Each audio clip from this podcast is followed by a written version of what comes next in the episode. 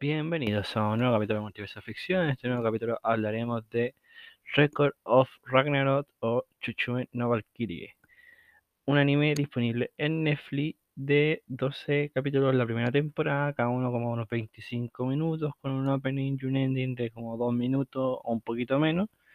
Y la segunda temporada de 10 episodios que se estrenó la semana pasada también con 10 capítulos de unos 25 minutos, sacándole el opening y la, el ending son como 20 minutos.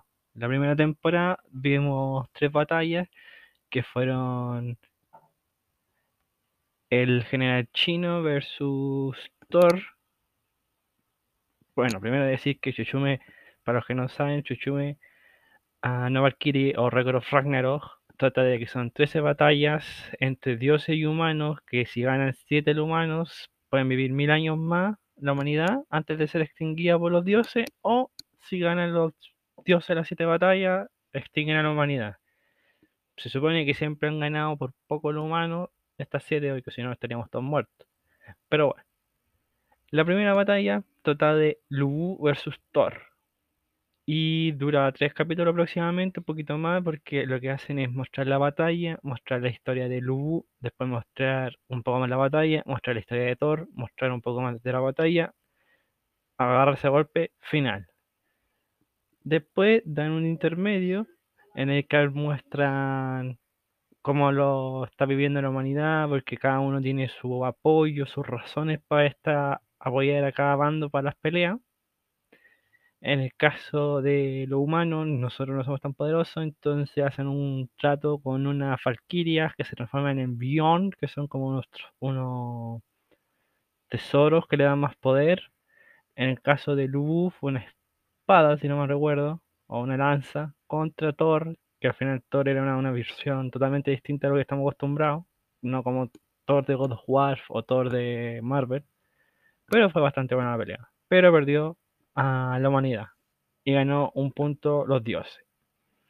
Luego vino la batalla entre Adam y Zeus, que al final también fue una batalla de aguante, se mostraba la historia de Zeus, se mostraba la historia de Adam, se mostraba la pelea, se mostraban las razones por qué pelean y el ganador fue Zeus porque se aprovechó de que Adam estaba hasta el límite, por así decirlo, de su ventaja que era la Valkyria.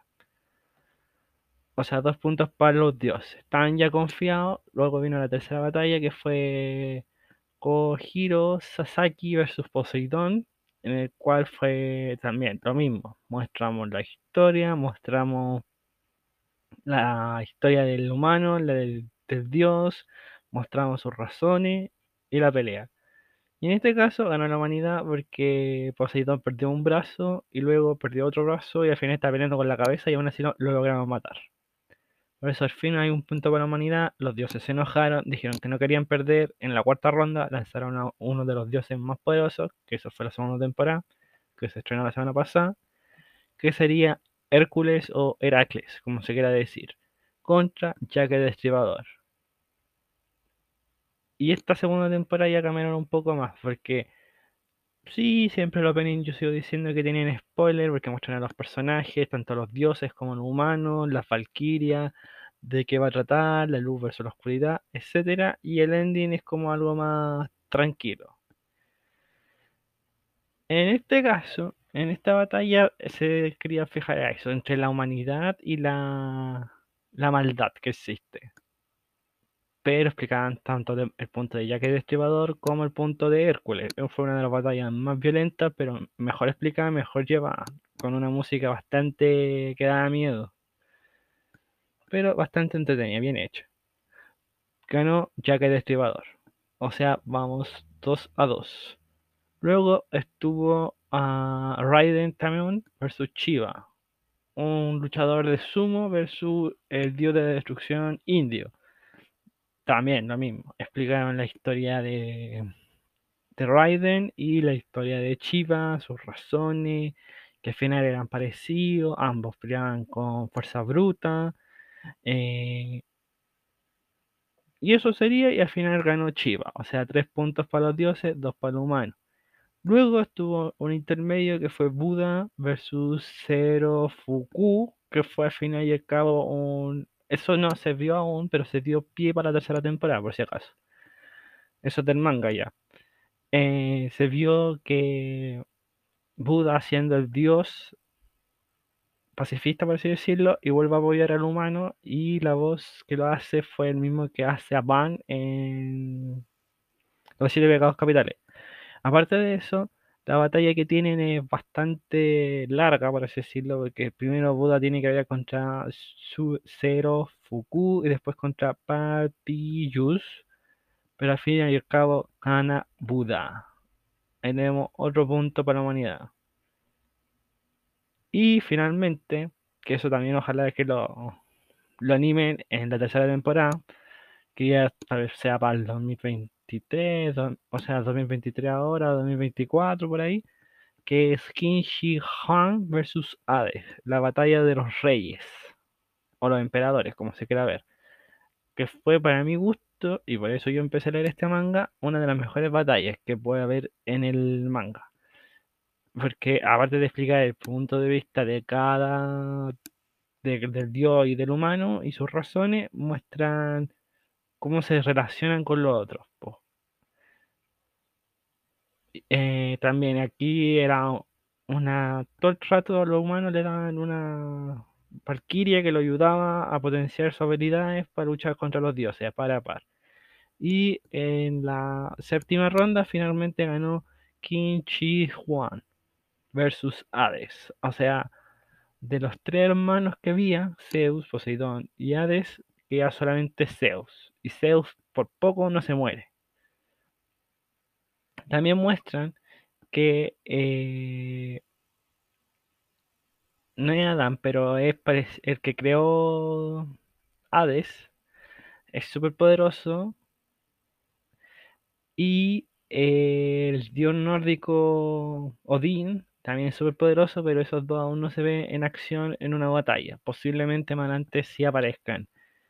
Actualmente la octava ronda que se está viviendo del anime, del manga, perdón, es Nicolás Tesla versus Belzebú. Belzebú, para los que no saben, el dios de la mosca y también de como la peste y cosas así. Relación a las moscas. Y Nicolás Tesla, el inventor de la bobina Tesla, entre otros aparatos. el genio más genio de todos. Fue amigo también de Thomas Edison. O su rival, por así decirlo.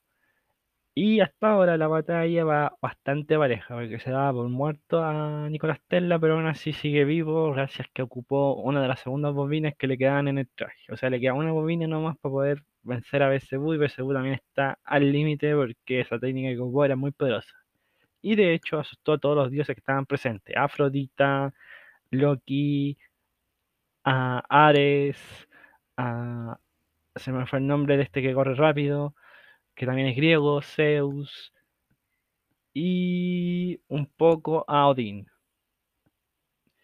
Pero bueno, son 13 batallas, vamos recién en la mitad, va ganando técnicamente la humanidad de 4 a 3. Son, como digo, son 7 rondas que se están viviendo ahora. La octava aún no está decidida y aún queda para rato ver qué sucederá en Record of Ragnar. También decir que tanto en el anime como en el manga algunas partes son bastante explícitas como la violencia, la sangre, ah, la tristeza y la frustración. Por ejemplo, cuando gana Jack el Destripador contra Hércules, toda la humanidad y todos los que estaban presentes apoyaban a Hércules, aunque sabían que iban a, hacer que los matara, pero bueno. Entonces se mostraba que todos estaban así llorando, triste. En cambio, Jack el Destripador, como es medio psicópata, estaba ni ahí. Pero bueno, por eso sí, no se recomienda si es alguien sensible para este anime, porque es un anime muy explícito. Y en el apartado de animación está bastante bien animado por el estudio que lo hace, ya se me olvidó el nombre. Y el tema de que en esta segunda temporada, si no me recuerdo, implementaron CGI. Está bien implementado, no choca tanto como otras animaciones que lo han puesto y como que no, no está como concorde. Y eh, el tema de, de, la animación principalmente. Es fluida, buen ritmo, un poco repetitivo, pero igual se interactúan los dioses, se cree que hay una especie de de cómo se dice complot entre los dioses pero bueno eso ha sido todo por ahora con Record of Ragnarok.